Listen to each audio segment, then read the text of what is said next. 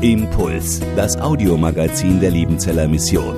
Predigten, Veranstaltungen und Specials weltweit am Leben dran. Impuls zum Nach- und Weiterdenken.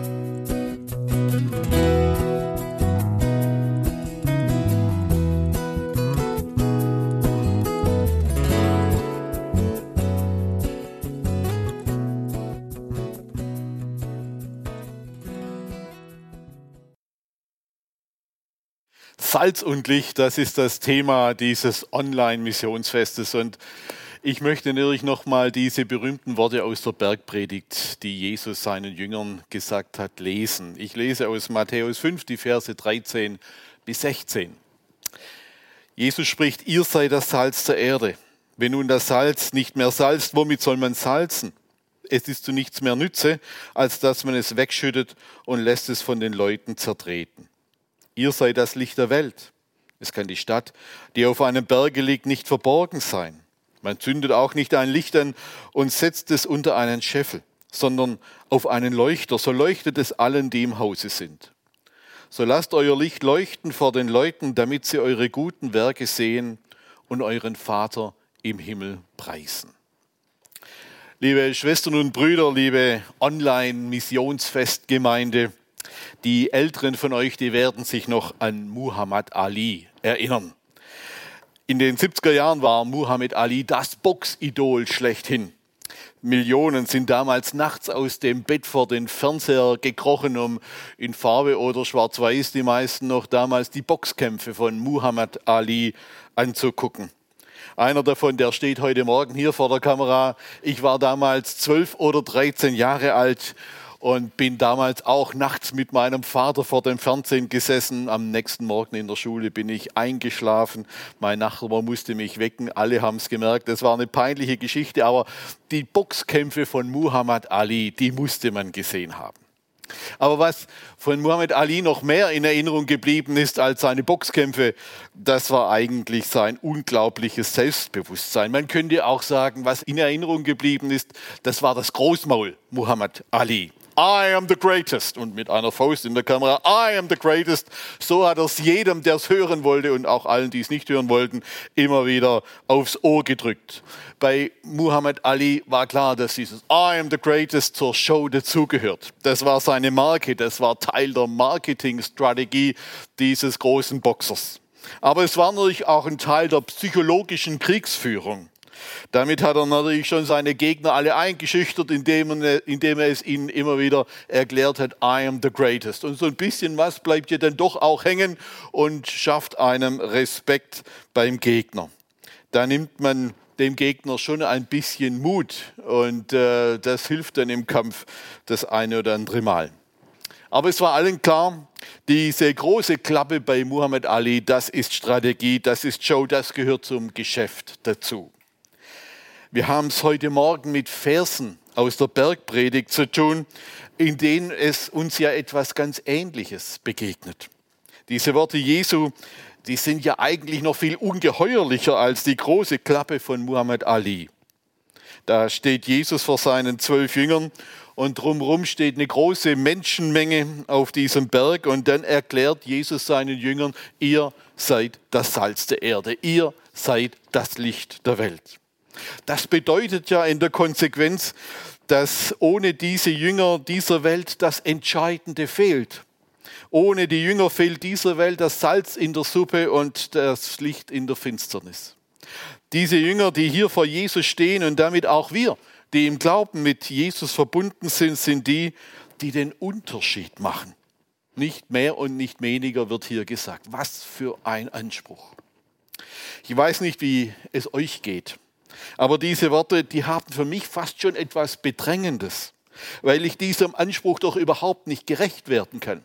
Gut, wir sind Schwaben, wir können alles außer Hochdeutsch, aber trotzdem, wir sind keine Großmäuler wie Muhammad Ali. Wir können nicht im Brustton der Überzeugung vor andere hintreten und sagen, I am the greatest, wir sind das Licht der Welt, ich bin der Allerbeste und der Allergrößte. Nein, das würde sich nicht gehören.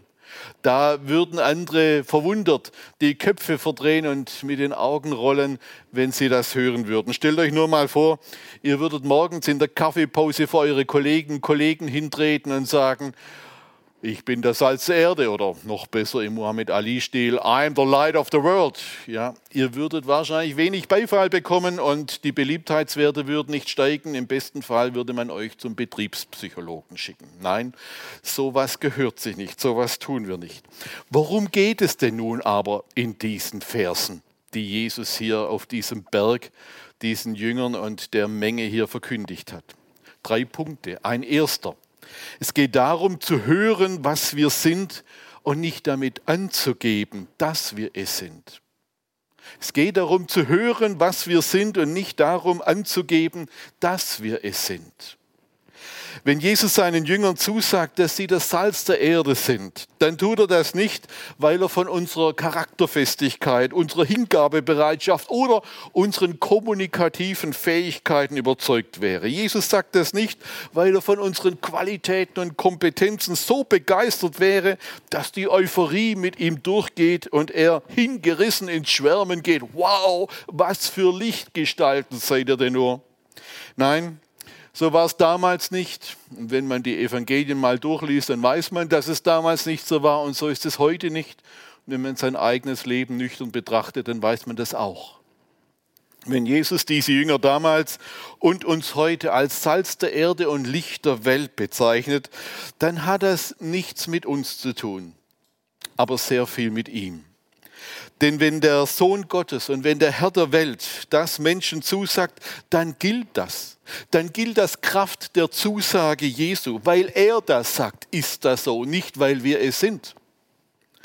Dann ist das auch keine Schmeichelei, sondern eine geistliche Wirklichkeit, die durch das Wort Jesu hergestellt wird. Und das muss man richtig verstehen. Durch die Berufung Jesu werden ganz normale, schwache, unsterbliche, unfehlbare Menschen zu Salz der Erde und zu Licht der Welt bestimmt. Die Jünger Jesu, die Salz der Erde sind, die sind das nicht durch ihre moralische Vorbildlichkeit, sondern dadurch, dass sie im Glauben mit Jesus verbunden sind. Und was sie zum Licht der Welt macht, ist, dass Jesus sie zu Repräsentanten einer ganz einzigartigen Botschaft macht. Und es ist genau diese Botschaft, die in dieser Welt den Unterschied macht. Was die Jünger Jesu zu Salz der Erde und Licht der Welt werden lässt, ist nicht das Maß der Barmherzigkeit oder das Maß der Vergebungsbereitschaft und Nächstenliebe, das ihr Leben ausstrahlt. Solche Menschen gab es sowohl in der jüdischen wie in der heidnischen Umwelt auch damals. Da musste man nicht erst Christ werden, musste man nicht erst Jesus nachfolgen, um das sein zu können. Solche Menschen, die gab es in der Geschichte immer wieder. Ich denke nur an Mahatma Gandhi oder Nelson Mandela. Was den Unterschied macht, ist, dass sie mit ihrem, ihren Worten und ihrem Leben den widerspiegeln, der gekommen ist, um sein Volk von seinen Sünden zu erlösen und der durch Kreuz und Auferstehung hindurch zum Retter der Welt wird. Das macht den Unterschied. So gesehen ist dieser anfänglich so großmäulig erscheinende Spruch keine Angeberei, sondern eine Tatsachenbeschreibung. Und diese Tatsachenbeschreibung, die sollten wir uns sagen lassen, aber nicht damit prahlen. Wir sollten sie hören, aber nicht damit angeben. Dieses Wort stimmt nur so lange, wie es im Munde Jesu bleibt. Nur so lange, wie wir es uns von Jesus zusagen lassen. Und es wird in dem Moment falsch, in dem wir damit angeben. Was sich auf den ersten Blick wie eine Überforderung anfühlt, wird somit auf den zweiten Blick eine ganz große Entlastung. Es ist bei Jesus immer so, dass er von seinen Jüngern nichts fordert, was er ihnen nicht schon vorher schenken würde. Es wird von mir als Christ nichts erwartet als das, was ich schon bin. Jesus sagt, ihr seid Salz und Licht einfach, weil ihr mit mir verbunden seid und weil ich euch dazu mache, weil ich in euch angefangen habe, das gute Werk des Glaubens, weil ich euch berufen habe, meine Jünger zu sein, weil ich euch gesandt habe, um meine Botschaft weiterzutragen. Deshalb seid ihr Salz der Erde. Und Paulus beschreibt es, so ist jemand in Christus, so ist er eine neue Kreatur. Das Alte ist vergangen, da ist Neues geworden und dieses Neue entfaltet seine Wirkung in dieser Welt schon bevor wir irgendetwas tun. Es geht nicht zuerst darum, dass wir etwas werden sollen, was wir noch nicht sind, sondern dass wir etwas sind, das hat Jesus durch sein Wort gemacht. Und es ist wesentlich, dass wir das wissen. Wir spüren im Neuen Testament etwas vom Vibrieren dieser Welt, wenn Menschen zum Glauben an Jesus Christus kommen. Da ist noch nicht viel gesagt, da ist noch nicht viel getan, aber es wird etwas spürbar und schmeckbar. Allein schon die Tatsache, dass Menschen ihr Leben nicht mehr an Reichtum, Ehre, Karriere, Einfluss, Macht und Geld orientieren und nicht mehr an diese Dinge binden, sondern einen anderen Blick haben als nur den Blick für den vergänglichen Glanz dieser Welt, bringt Würze und Licht in diese Welt. Allein schon die Tatsache, dass mitten in dieser Welt Menschen leben, die einem anderen Herrn gehören und nicht mehr von den Mächten und den Geistern dieser Welt bestimmt werden, würzt und beleuchtet diese Welt. Allein schon die Tatsache, dass es in dieser Welt Menschen gibt, die keine anderen Menschen als Götter verehren und die den Götzen dieser Welt die Anbetung verweigern, ist Salz in der ansonsten faden Suppe dieser vergehenden Weltordnung. Allein schon die Tatsache, dass Menschen andere Menschen um Christi willen ehren und lieben, ist ein Lichtfunken in der Dunkelheit. Ein zweites, worum geht's? Es geht darum, zu werden, was wir sind und nicht zu verhindern, was wir sind. Es geht darum, zu werden, was wir sind und nicht zu verhindern, was wir sind. Es kann sein, dass die Jünger Jesu die Wirkung ihrer Identität, die sie um Jesu Willen und durch Jesu Zusage haben, verhindern. Das wird vor allem beim Salz deutlich. Das jüdische Salz, von dem Jesus sprach, das stammte in der Regel vom Toten Meer. Und dieses Salz konnte durch Zusatzstoffe verunreinigt werden und dann tatsächlich seine Salzkraft verlieren. Wenn die Wirksamkeit dieser Zusatzstoffe den Geschmack des Salzes überlagerte, dann war es wertlos und dann wurde es weggeworfen. Und Jesus sagt, etwas Ähnliches kann auch im Leben von Jüngern geschehen, nämlich dass Jünger ihre Salzkraft verlieren. Es kann auch im Leben eines Christen Zusatzstoffe mit einem anderen Aroma geben, die den eigentlichen Geschmack des Salzes überlagern. Wenn Christen nicht davon reden, was sie glauben, und wenn Christen nicht tun, was sie sind, dann wird man die Würze, die Jesus in ihr Leben hineingelegt hat, nicht mehr schmecken. Aber wenn Christen davon reden sollten, was sie glauben und leben sollen, was sie sind, dann dürfen wir uns das nicht gleich, dann dürfen wir uns nicht gleich mit den Helden der Kirchengeschichte vergleichen. Es geht nicht darum, dass jeder Christ eine Martin Luther Kopie oder ein Mutter Teresa Abklatsch wird. Nein, es geht um ganz schlichte Dinge. Christen kann man schon schmecken, wenn sie in der Kantine ihr Haupt zu einem stillen Gebet senken. Christen kann man schmecken, wenn sie bei bestimmten Witzen nicht mitlachen und bei bestimmten Tratschereien nicht mitmachen. Christen kann man schmecken, wenn sie sich für ihre Fehler entschuldigen und die Schuld nicht immer nur bei anderen suchen. Christen kann man schmecken, wo sie bei krummen Dingen Stopp oder einfach Nein sagen.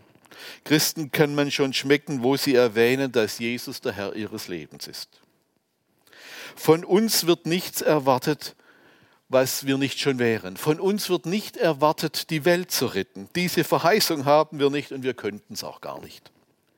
Aber es ist unser Auftrag, das zu werden, was wir sind. Mehr nicht, alles andere geht von allein. Ein Salzkorn muss in einem Teig nur Salz sein. Die Wirkung entfaltet sich dann von ganz allein. Wir müssen nur werden, was wir sind, nicht mehr, aber auch nicht weniger.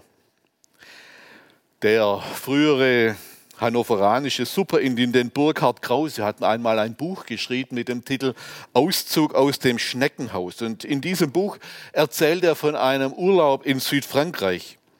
Er sieht am Strand eine Menschentraube und geht hin und merkt, dass dort viele Leute um eine Buhlbahn herumstanden und einige alten Männern zusahen, wie sie Buhl spielten. Sie kennen dieses Spiel, wo man mit der eigenen Kugel einer kleinen Kugel möglichst nahe kommen muss. Diese alten französischen Männer, die hatten eigentlich überhaupt nichts Attraktives an sich. Sie waren weder modisch gekleidet, noch zeigten sie eine coole Performance, wie man das heute in Neudeutsch sagt. Sie hatten keine Showauflager, nichts. Das Einzige, was sie taten, war Buhl zu spielen. Aber sie taten das mit ganzer Leidenschaft, weil es offensichtlich ihre Passion war, weil sie nichts lieber taten, als Bull zu spielen. Ihre ganze Persönlichkeit war fixiert, dass sie mit ihrer Kugel möglichst nahe an diese kleine Kugel herankamen. Und all ihr Tun hatte nur dieses eine Ziel, dieser kleinen Kugel mit der eigenen Kugel nahe zu kommen. Und diese Konzentration, diese innere Ruhe, diese Gespanntheit machte das Ganze so attraktiv, dass viele Menschen und Urlauber stundenlang diesen Männern zusahen, wie sie ihre Passion lebten.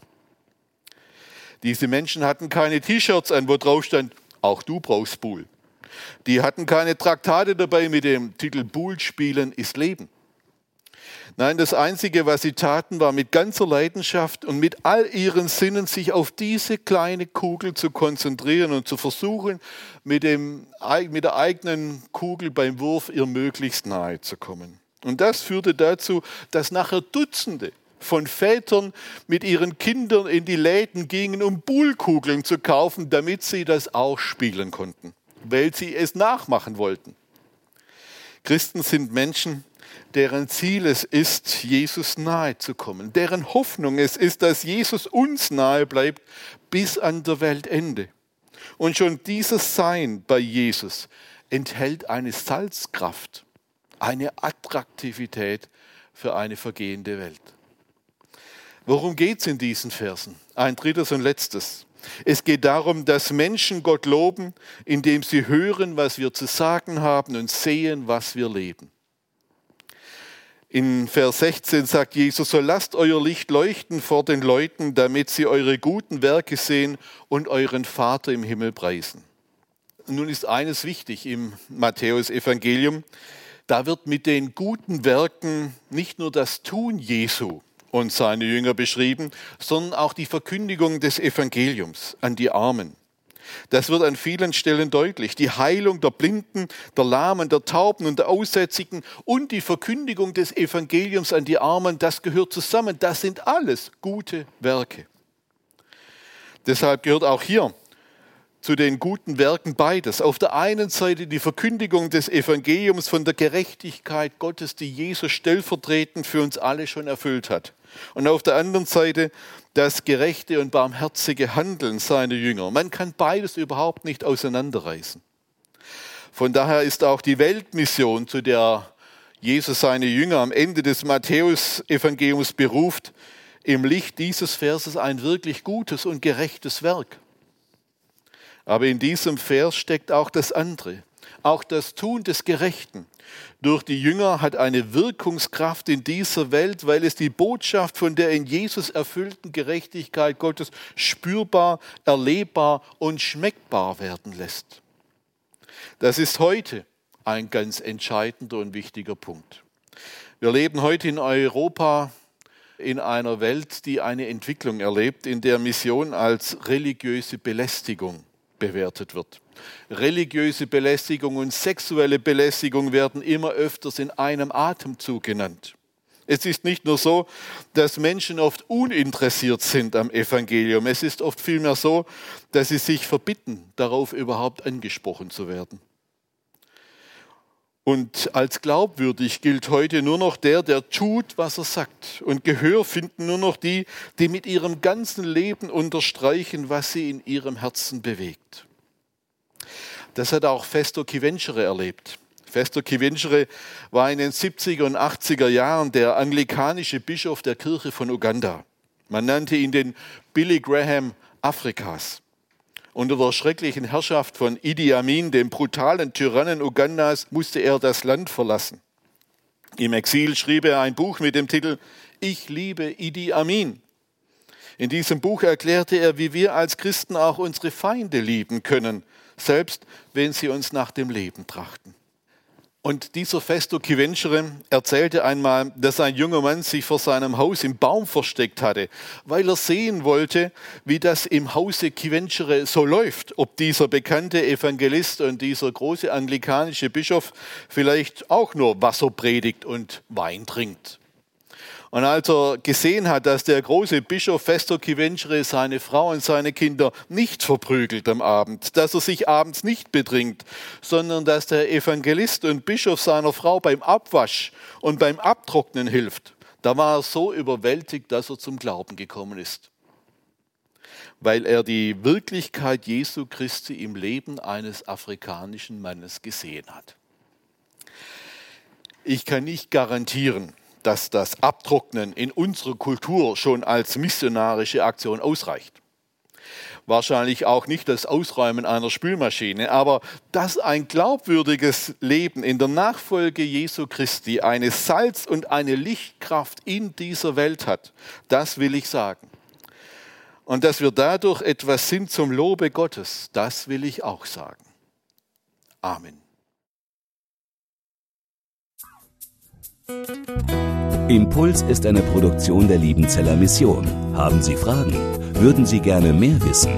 Ausführliche Informationen und Kontaktadressen finden Sie im Internet unter www.liebenzell.org. Die Liebenzeller Mission produziert ebenfalls das Fernsehmagazin Weltweit am Leben dran. Informationen zur Sendung und zum Empfang gibt es unter www.weltweit-magazin.de.